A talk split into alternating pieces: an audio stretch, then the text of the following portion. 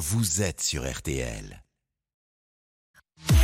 RTL. L'été avec Philippe Cavrivière.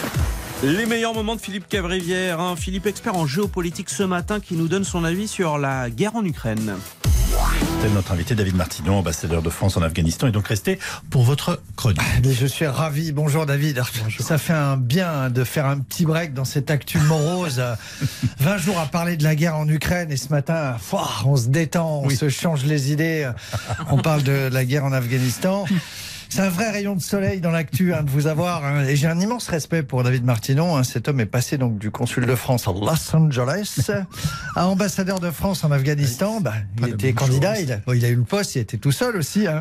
Malibu Kaboul. Putain, c'est du grand écart. hein. Faut se chauffer les adducteurs. C'est Jean-Claude Van Damme entre les deux camions.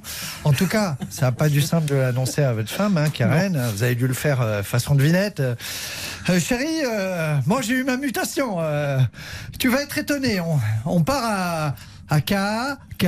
Capri? Non, pas Capri. euh, plus surprenant. Une Canaries Alors non, pas les Canaries. Tu, euh, plus exotique, mais tu chauffes. K, K. Katmandou? Euh, alors, c'est pas Katmandou, c'est un chouille moins love and peace. Euh, c'est Kaboul.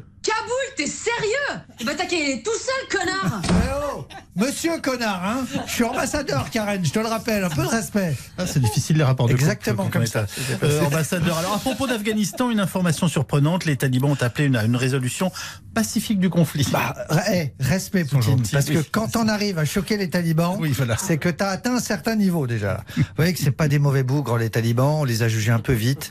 Les talibans sont tous stressés par la situation en Ukraine. Heureusement, ils ont leur boule anti-stress à eux. Euh, le cailloux euh, qu'ils jettent sur leur femme. Euh, Tiens, je suis stressé, je vais jeter des cailloux sur ma quatrième femme. Ça va me détendre. On ne juge pas, euh, c'est culturel. Bien. Alors Marina Stanianikova, Oui. euh, notre consoeur journaliste Bah, interrompue le JT je reçu. Oui, je ne l'ai pas vu arriver, excusez-moi. C'est du patinage. Il est parti dans le décor. Le patinage en Russie, c'est important. Une Ouais. pancarte anti-guerre. Oui, alors elle est restée trois secondes à l'antenne. On aura donc vu trois secondes de démocratie en Russie. C'est bien, on progresse. L'amour dure trois ans et la liberté dure trois secondes en Russie. Euh, la dernière fois qu'on avait autant parlé du- d'une dame avec une pancarte, c'est la dame qui avait, fait qui avait mis un grand coup de carton dans le front des coureurs du Tour de France. Ouais, avec euh, sa pancarte, elle est papy, elle est mamie. Ouais, ouais, bah, LCL était là, ils ont regardé, ils ont ramassé les gens. 130 points au tapis. Bon, là, la journaliste russe, elle s'est dit, euh, je suis pas plus conne que l'autre. Euh, je vais faire chuter tout le gouvernement russe avec ma petite pancarte. Courageuse, la Marina. Et à propos de courage, rendons hommage à ce caméraman américain qui a été tué par balle à Kiev. Oui. On vérifiera quand même si Alec Baldwin tournait pas un western dans le coin. C'est très possible.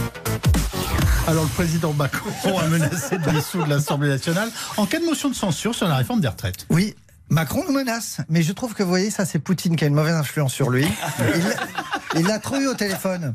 Alors Macron veut tout faire comme lui. Il veut, il veut menacer. Mais alors c'est là qu'on voit les différences Oui. entre des menaces de démocrates et des menaces de, dictateurs. Une menace de démocrate, c'est attention, hein. Si c'est l'âge lit, je vais dissoudre et vous serez bien enquiquiné.